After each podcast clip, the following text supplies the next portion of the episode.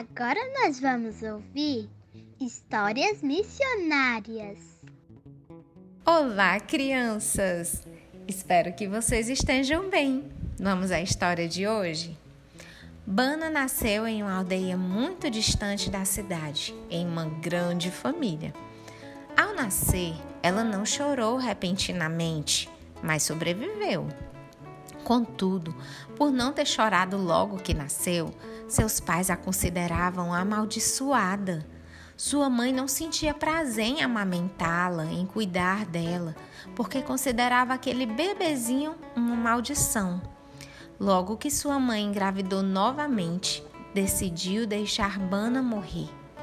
Mas uma das suas tias, que morava na cidade, disse que não permitiria a morte da garotinha e decidiu levá-la consigo. Dessa forma, Bana cresceu chamando sua tia de mãe. Contudo, ela nunca sentiu aquele amor de mãe, um carinho, nem um abraço gostoso. Os missionários faziam reuniões com as crianças semanalmente na casa deles. Algumas vezes eles recebiam presentes e dessa forma eles distribuíam para as crianças. Foi aí que Bana chegou à casa dos missionários em busca de um presente. Aquela garotinha de 8 anos na época, mesmo depois de ganhar sua caixinha repleta de presentes, continuou a frequentar o clube de crianças. A cada encontro, ela aprendia sobre Jesus. Ela tinha muitas dúvidas, porque ela nunca tinha ouvido falar sobre ele.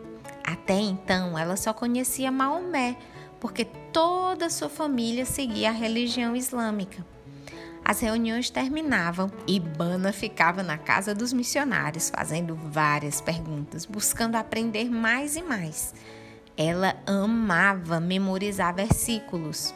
Certa semana, ela memorizou oito versículos e recitou todos de uma vez só.